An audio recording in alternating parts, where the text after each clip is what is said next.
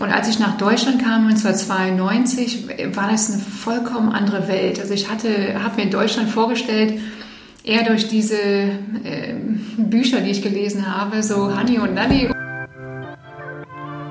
Heute im Live-Podcast Jennifer Brockerhoff von Brockerhoff Finanzberatung aus Düsseldorf. Im Podcast habe ich mich mit der ehemaligen Mitarbeiterin einer großen deutschen Bank über das Thema nachhaltige Geldanlage unterhalten. Jennifer Brockerhoff hat einen Teil ihres Lebens in Kanada verbracht. Der am 24. März 1989 vor Alaska auf Grund gelaufene Öltanker Exxon Valdez löste in Kanada bekanntlich eine Ölpest aus und wurde zu einer der größten Umweltkatastrophen der Seefahrt. Die langen Berufsjahre bei einer konventionellen Bank, die Umweltkatastrophe der Exxon Valdez und die besondere Beziehung der Kanadier zu ihrer Umwelt haben das Leben und den Blick auf die Nachhaltigkeit von Jennifer Brockerhoff geprägt sodass sie heute möglichst viele Menschen für die Themen Finanzen und Nachhaltigkeit überzeugen möchte. Viel Spaß nun also beim Live-Werder-Podcast mit Jennifer Brockerhoff. Ja, erstmal vielen Dank für die Einladung, dass ich in die Hauptstadt äh, kommen kann. Ich äh, heiße Jennifer Brockhoff, äh, bin 20 Jahre schon in der Finanzbranche, bald 41 Jahre alt und seit 10 Jahren selbstständig. Ähm, ich habe mein Büro in Düsseldorf und berate vorwiegend Frauen, ähm, hat sich aber einfach so ergeben und bin nochmal spezialisiert äh, in der Thematik nachhaltige Geldanlagen. Mhm. Sie beraten vorwiegend Frauen. Mhm. Wie kommt das? Ähm, ich glaube, das hat sich einfach ergeben. Also es ist nicht so, als hätte ich jetzt auf meiner Homepage geschrieben, ich berate ausschließlich Frauen, aber ja. scheinbar fühlen sich Frauen mehr von meiner Homepage oder von meinem Außenauftrag ähm, angesprochen. Okay. Also war gar nicht fokussiert, sondern hat sich von alleine ergeben. So ist es. Ehrlich. Ähm, wie sind Sie denn zum Thema Nachhaltigkeit gekommen? Wie war da so Ihr, Ihr Weg?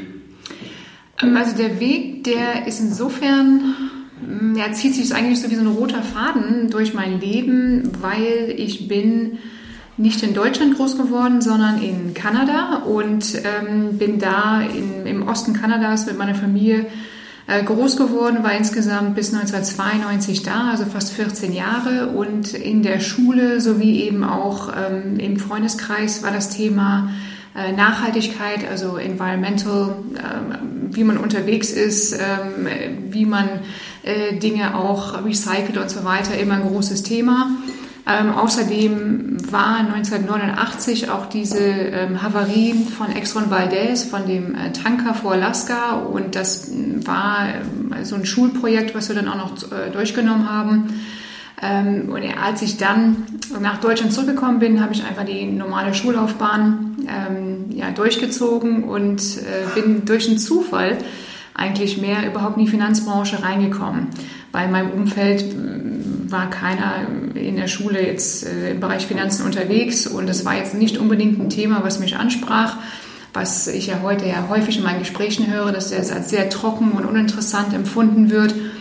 Ähm, war insgesamt dann äh, zehn Jahre für eine private Bank tätig und habe mich dann vor zehn Jahren selbstständig gemacht. Und in dieser Zeit der Selbstständigkeit äh, wuchs immer wieder der Wunsch, das Thema Nachhaltigkeit in Finanzen aufzunehmen, weil Finanzen ist ja nicht ein separater Planet. Mhm. Also wir haben ja den Eindruck, die Renditen, die kommen ja von irgendwo her, aber viele es ist ihnen eben nicht bewusst, dass die Renditen eben daher kommen, äh, dass Ressourcen eben auch verbraucht, äh, verschwendet und äh, auch teilweise ähm, auch unwiederbringlich ähm, ausgebeutet werden.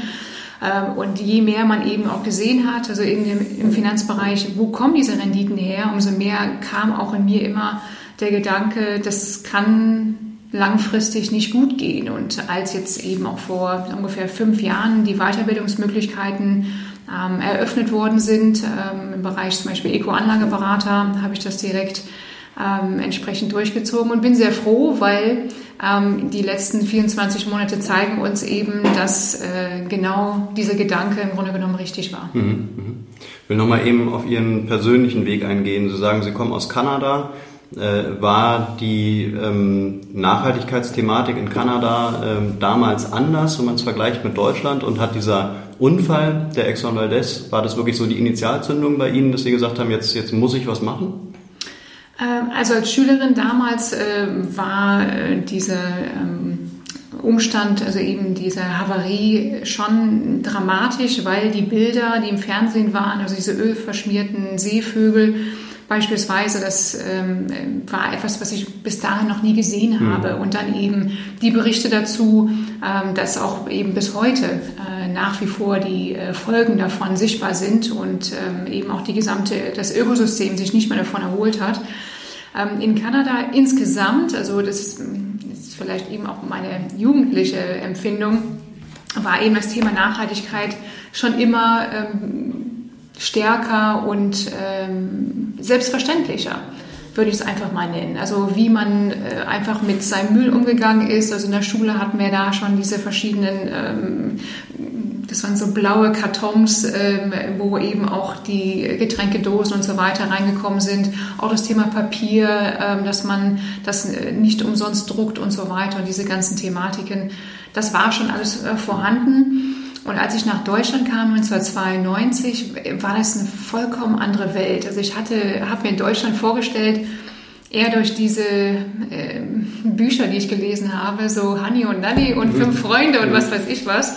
Ähm, und auf einmal kam ich dann eben nach Deutschland und alles war komplett anders. Ähm, das war auch alles aber komplett äh, strukturiert, das war alles sehr ähm, voller Menschen, ähm, eng ähm, zugebaut. Also es hat schon gedauert, bis ich mich akklimatisiert habe, aber man gewöhnt sich dann an seine Umgebung. Ähm, und dann sind diese Themen immer so ein bisschen mehr in den Hintergrund gerückt. Und dann hatte ich dann irgendwie auch irgendwie so eine Schlüssel, ich werde es auch nicht vergessen, eine Schlüsselerfahrung, als ich dann äh, morgens, meine Mutter brachte mich dann zur Schule und ich, ähm, die hatte mich dann mitgenommen im Auto und dann standen wir im Stau und ich saß dann im Auto und rechts und links überall Autos und überall all die Abgase und meine Mutter machte immer zwischendurch eben äh, die, äh, das Auto dann aus und dann habe ich nur gedacht, meine Güte, und jetzt sitze ich hier und jetzt sitzen in jeder Stadt so viele Menschen und jetzt sitzen auf der ganzen Welt so viele Menschen und alle sitzen und wir, was pusten wir alle in die Luft? Das waren zwar immer so zwischendurch so Gedanken, die durch den Kopf gingen.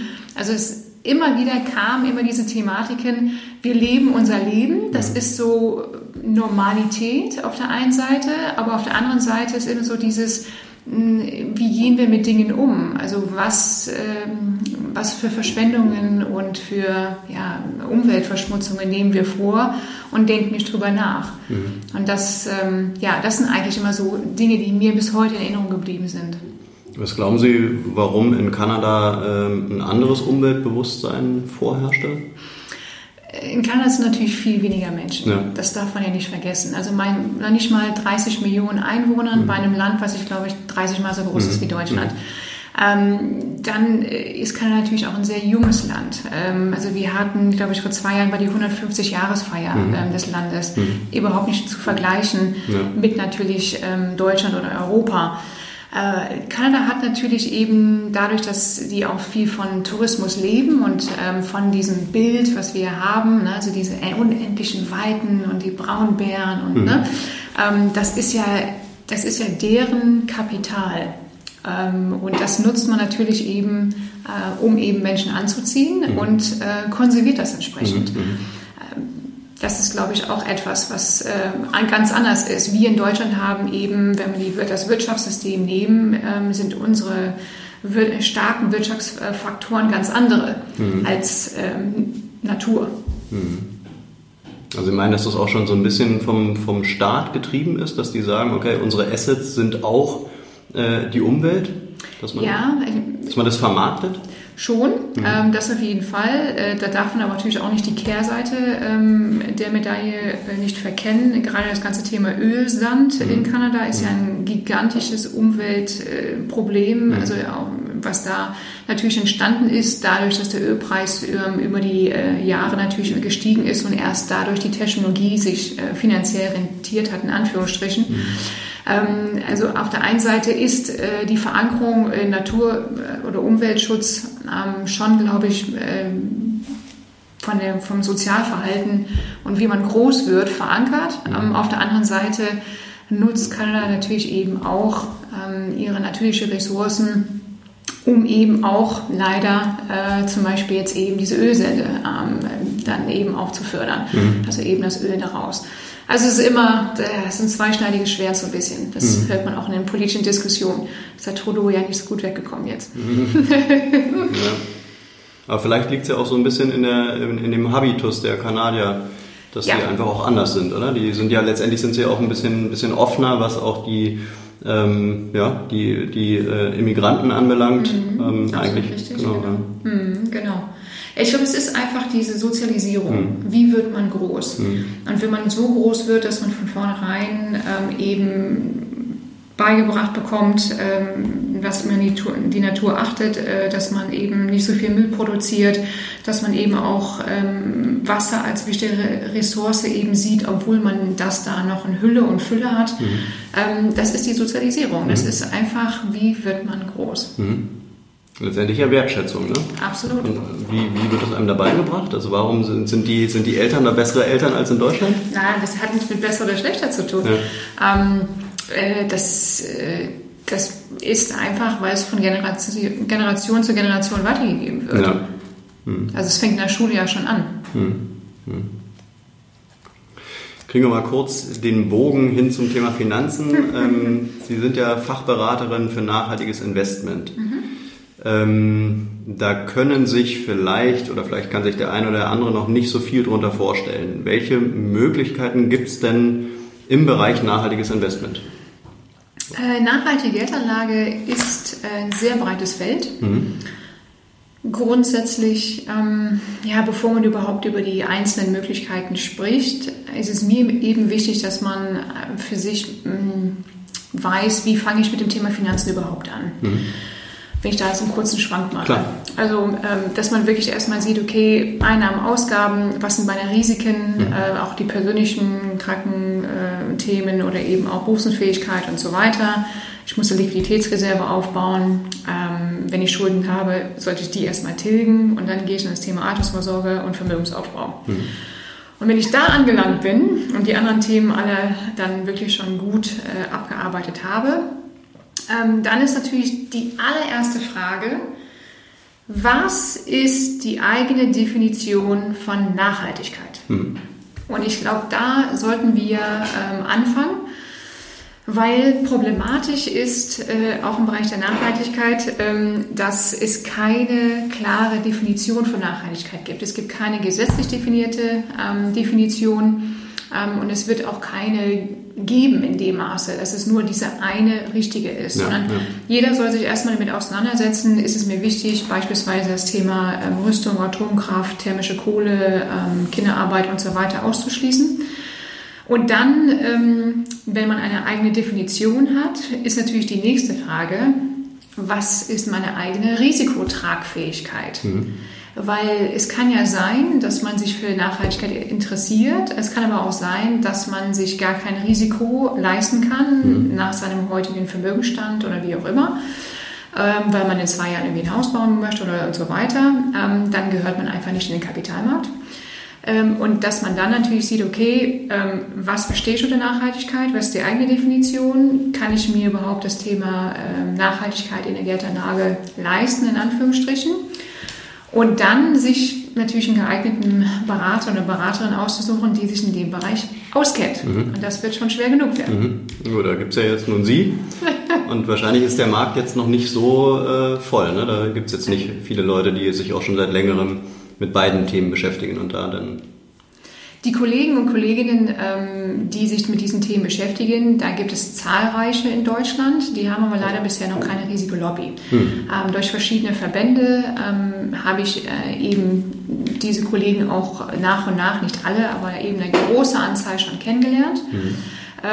Und da ist einfach der Vorteil, äh, dass man auch heute vielleicht auch mehr durch Internetrecherche diese Verbände oder diese Berater eben auch findet. Mhm ja.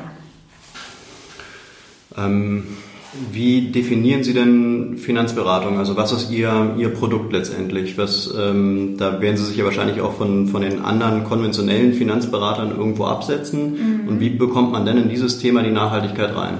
Mhm. Ähm, also im Bereich der ja, im Bereich der Nachhaltigkeit, ich habe mich konzentriert oder ich konzentriere mich auf den Bereich der liquiden Anlageform, das heißt also das Thema offene Investmentfonds. Mhm. Ähm, ich selber arbeite zusammen mit äh, meinem Haftungsdach, das ist die Finance Asset Management in Marburg und wir haben ähm, jetzt vor gut einem Jahr äh, eine komplett digitale Vermögensverwaltung, äh, eine ethisch-ökologische Vermögensverwaltung konzipiert, mhm. die sich Vividam nennt. Mhm. Und ähm, da haben wir vieles vereint, äh, was aus meiner Sicht am Markt ähm, fehlt und äh, was gesucht wird. Ähm, dass man wirklich eben auch hier den Vorteil hat, äh, dass wir die äh, komplette ähm, Verwaltung übernehmen in eben 20 verschiedene dunkelgrüne Fonds, die nach wir nach unserer Definition von Nachhaltigkeit ausgesucht haben und eben auch die Verwaltung übernehmen. Ähm, das Ganze ist komplett digital, das heißt also nicht mehr 80 ähm, Seiten Papier, wie man es eben vielleicht sonst äh, kennt. Und man hat den Vorteil, dass äh, man mich als Person mhm. ähm, jederzeit ansprechen kann, also vorher und eben natürlich auch jederzeit danach.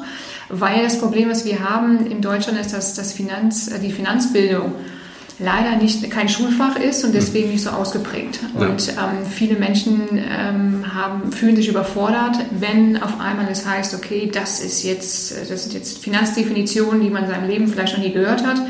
Und ähm, dann soll man jetzt auf einmal sich ein Portfolio aussuchen und ähm, hat mit Finanzen bisher relativ wenig am Hut gehabt finde ich auch unglücklich. Ähm, und deswegen finde ich diese hybride, dieser hybride Ansatz, dass man sagt, okay, es gibt einen Mensch, der einfach mir das Thema Finanzen erklärt, ähm, dass ich auch das Thema Nachhaltigkeit mit einbinden kann, äh, das Ganze trotzdem auf einer digitalen Ebene ausführen kann und eben auch danach äh, eine Betreuung habe und das komplett transparent. Mhm. Also das ist, glaube ich, so mein USP. Mhm. Okay. Sie meinten vorhin, ähm, die Nachhaltigkeit im Bereich Finanzen muss man sich leisten können. Wie, wie meinen Sie das? Also ist, ist denn wirklich immer noch ein Unterschied zwischen konventionellen Geldanlageprodukten und dann eben den Geldanlageprodukten, wo dann eben Nachhaltigkeit drinsteckt? Ist die Rendite kleiner oder welche Gefahren lauern da? Mhm. Ähm, also mit leisten können heißt nicht, dass man sich keine Nachhaltigkeit leisten äh, kann, sondern mhm. damit meinte ich eher, ähm, darf man anhand von seinem eigenen Risikoverständnis mhm. und Profil in Geldanlagen investieren, die vielleicht ein gewisses Risiko haben. Also das ist das, was ich mit leisten meine. Okay.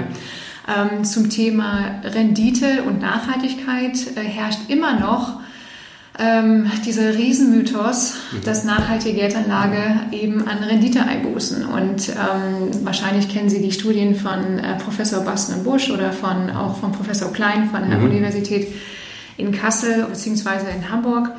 Ähm, da ist ja eben in 2015 die Metastudie mit über 2200 ähm, Studien entsprechend ausgewertet worden, wo eben nachweislich das Thema Nachhaltigkeit ähm, in der Geldanlage keinen Renditeverlust ähm, widerspiegelt. Mhm. Und viele meinen bis heute, okay, ich äh, lege nachhaltig an, ähm, aber die Rendite ist ja nicht so wichtig und ist ja nicht schlimm, wenn ich nicht so viel verdiene. Und das ist wirklich äh, mittlerweile absolut widerlegt. Aber dieser Mythos, ähm, der scheint sich irgendwie nach wie vor in den Köpfen zu halten. Leider. Und wenn man überlegt, ähm, dass äh, an mittlerweile konventionellen Anlagen aus meiner Sicht ähm, und natürlich aus der Sicht von äh, vielen Wissenschaftlern mittlerweile höhere Risiken bergen als eben nachhaltige. Mhm. Warum, wird man sich fragen. Ähm, da, da werfe ich einfach mal spontan diese Thematik Carbon Bubble mhm. einfach mal in den mhm. Raum. Mhm. Ich weiß nicht, ob Sie äh, davon schon mal gehört haben, ähm, diese ganze Thematik, wie viel äh, Tonnen CO2 sind ähm, heute vorhanden, wenn man die alle ähm, Vorkommen der Erde zusammennimmt, die noch nicht in die Luft gepustet worden mhm. sind, mhm. ob jetzt Erdgas, Erdöl oder Kohle. Das sind, äh, wenn ich die Zahlen noch richtig im Kopf habe, ich glaube 2,8 Billionen Tonnen CO2, die noch vorhanden sind. Mhm. Und wenn wir das 2-Grad-Ziel einhalten wollen bis 2050, dann dürfen wir davon maximal, raten Sie mal wie viel? Sagen Sie es mir. Wie viel Prozent? 20 Prozent dessen. Okay. Okay. Also irgendwie 500 noch was Milliarden Tonnen dürfen maximal weltweit bis 2050 ausgestoßen werden. Mhm. So, und wenn man überlegt, wie hoch sind Erdölfirmen bewertet, wo sind diese Firmen überall in Pensionskassen, in mhm. Altersvorsorgeverträgen vorhanden, mhm. in Versicherungsverträgen und so weiter. Was heißt das eben in der Langfristigkeit, wenn eben man weiß, wenn wir ein 2-Grad-Ziel einhalten wollen, dürfen wir maximal 20 Prozent von den Vorkommen, die überhaupt heute mhm. also jetzt bewusst ähm, äh, da sind, entsprechend dann eben noch in die Luft blasen. Und das, finde ich, ist ein enormes Risiko für das Finanzwesen, mhm. ähm, ist eben auch ähm, maßgeblich, also es, ich sage mal auch der äh, Professor Klein, den ich jetzt vor einigen Wochen auch einen Vortrag gehalten habe, auch nochmal sehr tief auf dieses Thema eingegangen. Ähm, und deswegen ist es entscheidend wichtig, dass man nachhaltig investiert, weil mhm. was passiert, wenn der Rest von diesen Vorkommen dann als wertlos erachtet werden müssen? Was heißt das für einen Aktienkurs von Gesellschaften, die das in ihren Bilanzen haben? Mhm, mhm. das ist ein enormes Risiko und das wird völlig unterschätzt. Mhm. Da man jetzt ja im Prinzip vom, äh, von, von der Gesetzgebung ja nicht dazu äh, getrieben wird, jetzt im Prinzip nachhaltig anzulegen, bedarf es ja schon irgendwie so einer, so einer gewissen äh, ähm, persönlichen, privaten Bereitschaft, dass man sich da eben auch informiert. Ähm, Ihre Beratungsschwerpunkte, wie Sie eben schon gesagt hatten, äh, sind Geldanlage, sind, sind Vorsorge und Finanzierung und auch Finanzcoaching. Ähm, auf welche Zielgruppe haben Sie sich da spezialisiert? Also an wen, wen adressieren Sie? Ähm, also im Grunde genommen alle, die dieses Thema für sich selber interessant finden. Mhm.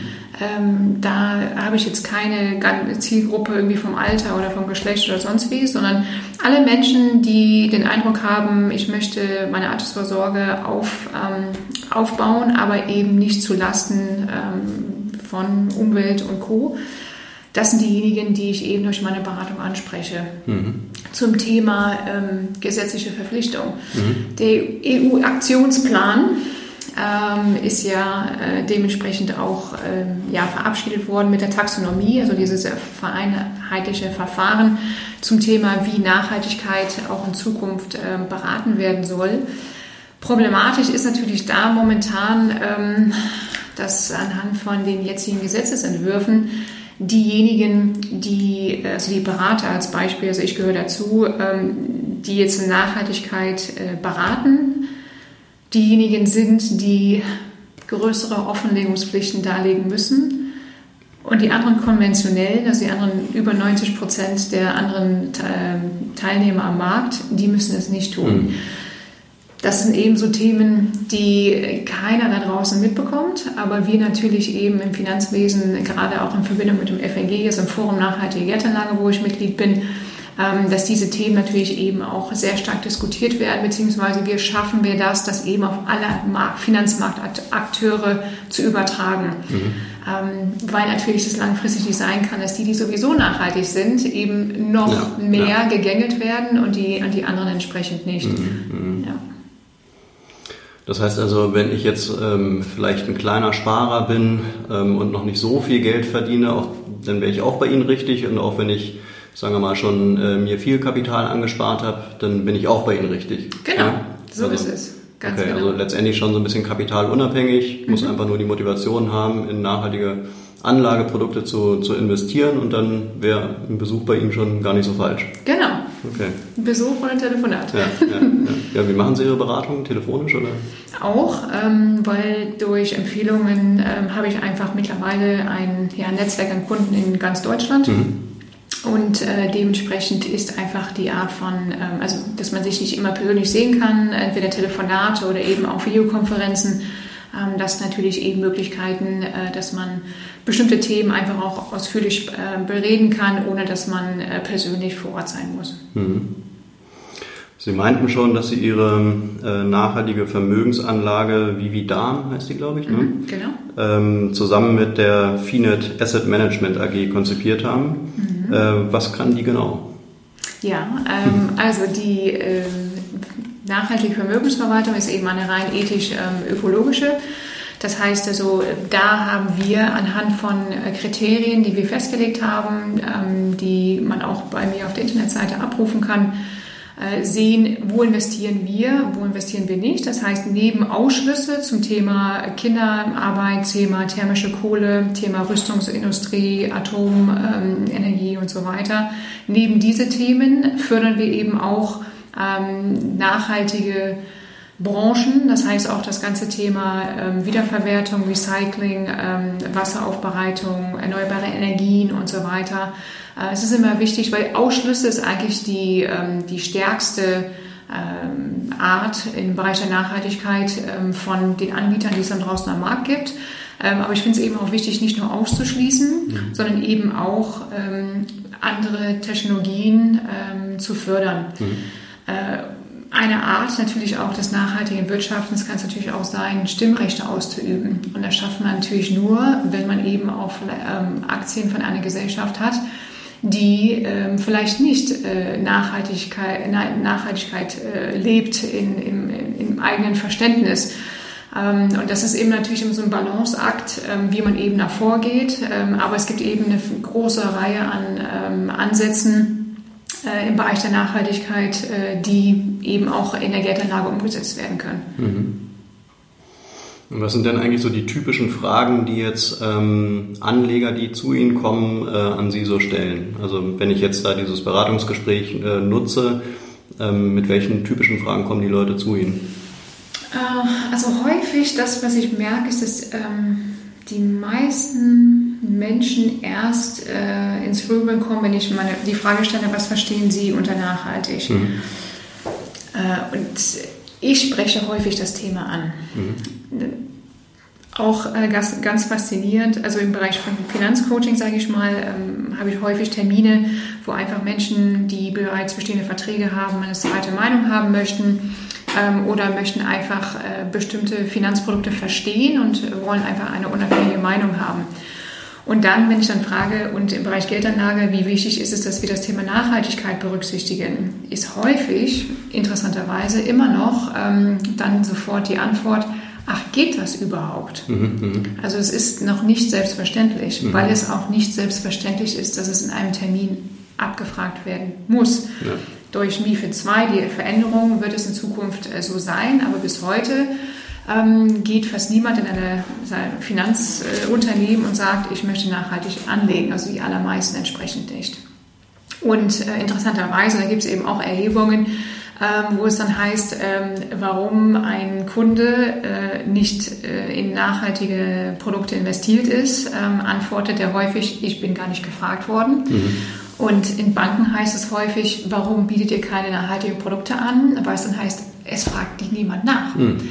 Also es ist natürlich auf der einen Seite total spannend. Ähm, die einen möchten das eigentlich gefragt werden, werden nicht gefragt, die anderen sagen, das will aber niemand haben, das fragt ja niemand nach. Äh, und das irgendwie jetzt zusammenzubekommen, dass es dann wirklich verpflichtend ist, ähm, finde ich grandios, weil endlich dann nicht nur die Produkte natürlich dann deutlich nachhaltiger werden und auch Finanzströme endlich umgelenkt werden können, sondern eben auch das konventionelle Berater, wie ich es jetzt auch mal gewesen bin. Ich war ja auch zehn Jahre, wie gesagt, bei einer normalen konventionellen mhm. Bank tätig. Ähm, da war dieses Thema nie ein Thema. Da hat man das belächelt. Das mhm. belächelt man teilweise bis heute noch. Ähm, ja, und äh, das finde ich äh, sehr spannend, wie sich das gerade wandelt. Mhm.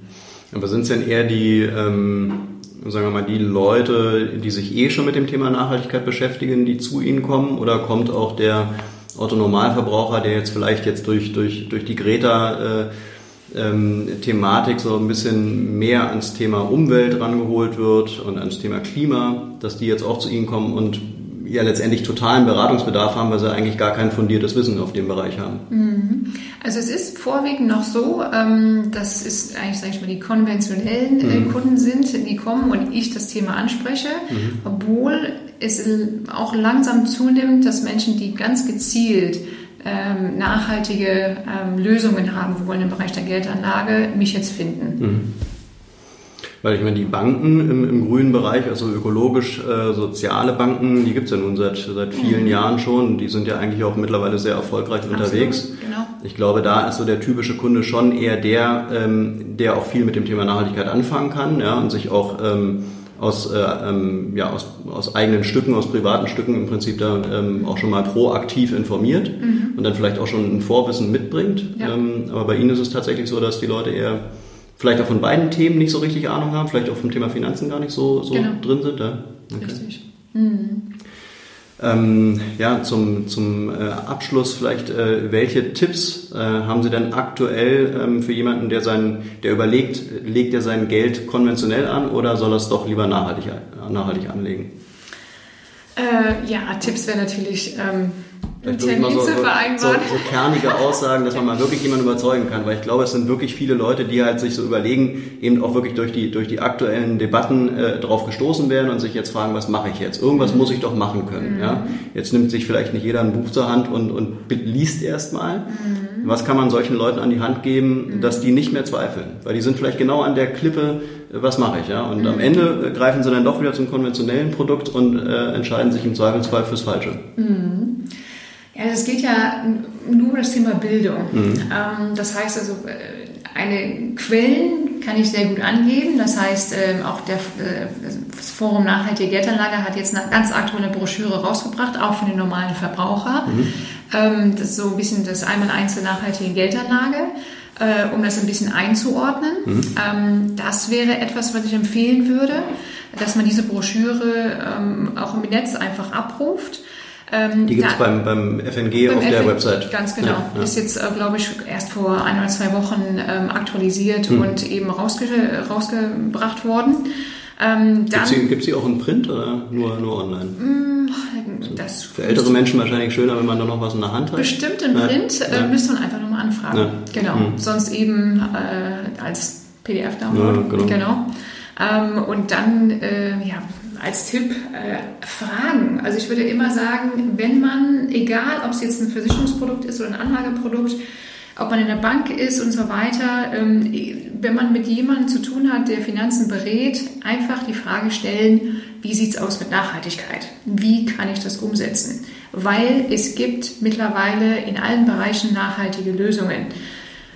Und nur wer nachfragt, schafft es auch, dass diese Berater, mhm. die auch nichts dafür können, weil die auch einfach in, der, diesem konventionellen Dasein äh, unterwegs sind, dass die dann auch sich rein, äh, stärker weiterbilden, mhm. bevor es gesetzliche Pflicht wird. Mhm. Fragen, Informationen, die im Netz frei abrufbar sind, ähm, entsprechend einholen und dann ähm, ja, am besten auch im Netz gibt es ja auch Möglichkeiten, äh, Beraternetzwerke ausfindig zu machen, die dann einfach durchzuschauen, äh, welches äh, Profil spricht einen irgendwie an oder ist in der Nähe. Ähm, ja, also das wären eigentlich so meine spontanen Tipps, äh, wie man da weiterkommt.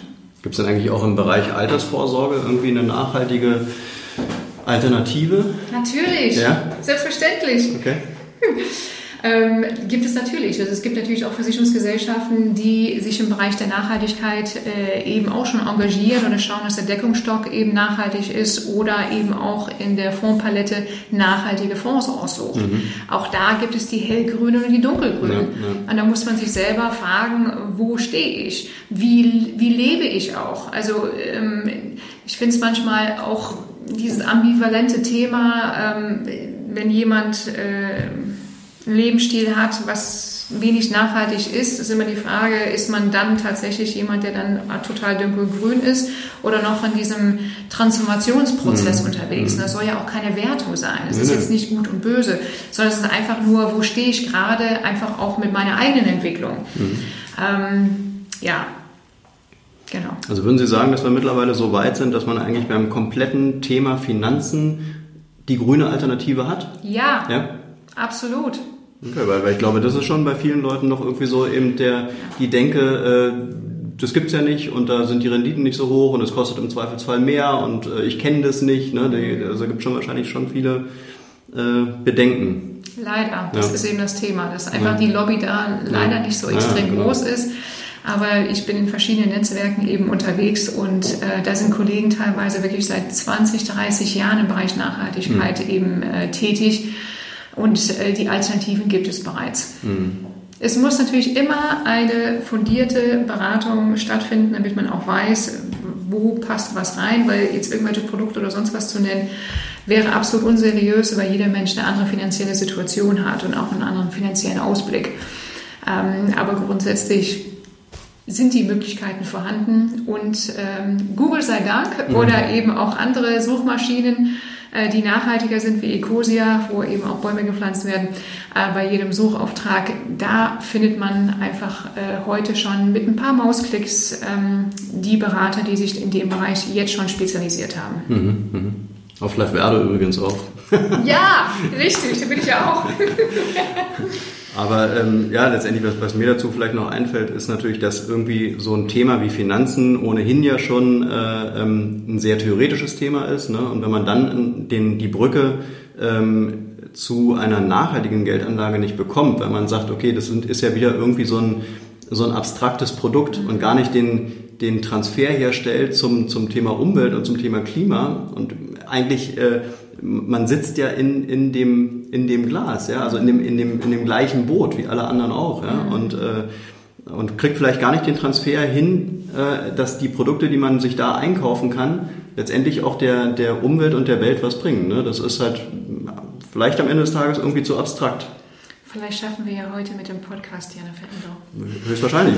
es, wird, es wird wahrscheinlich viele äh, Leute brauchen, die einfach auch da äh, ja. eben Aufklärungsarbeit leisten. Ne? Ganz genau. Ja, ja. Mhm. Dann noch eine nette Anekdote am Rande. Sie haben hier Bierdeckel hier mitgebracht ja. und da stehen äh, Berliner Sprüche drauf und mhm. am Ende und auf der anderen Seite des, des Bierdeckels äh, sind die SDGs.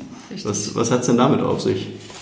Ja, ich habe ähm, durch einen witzigen Zufall ähm, hat äh, ein Kollege ähm, auch aus dem FNG hatte mal die ähm, diese SDG Bierdeckel auf einer Konferenz mit dabei, ähm, einerseits äh, auf Kölsch. Mhm. und äh, dann habe ich herausgefunden, dass es die sogar eben als auf Berlinerisch gibt sozusagen. Ähm, und ähm, ja, die habe ich insofern heute mitgebracht, um eben das Thema der, also die 17 Nachhaltigkeitsziele bekannter zu machen, weil diese 17 Nachhaltigkeitsziele, die in 2015 ähm, eben auch ähm, erstellt worden sind, ähm, die gelten ja nicht nur für Regierungen, sondern eben auch für ganz normale Privatpersonen und Institutionen. Mhm.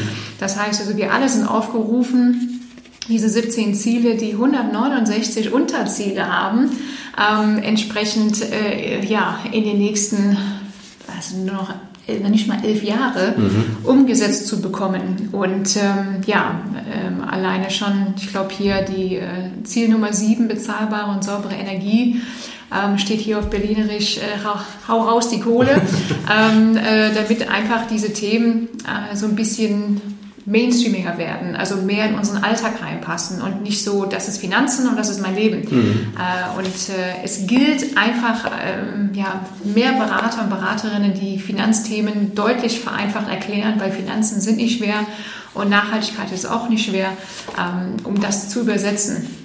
Das eigentlich gehört so ein Bierdeckel in, jedes, in jeden Haushalt, in jede Kneipe? Ja. Und wie bekommt man die Bierdeckel? Ähm, also die gibt es hier bei Berlin Global Village. Okay. Ähm, da habe ich die äh, ausfindig gemacht und ähm, da werden die sich wahrscheinlich freuen, wenn man gegen eine Kleinspende ähm, einfach ein paar Kartons bestellt. Okay. Soweit ich weiß, sind noch welche auf Lager. Ja?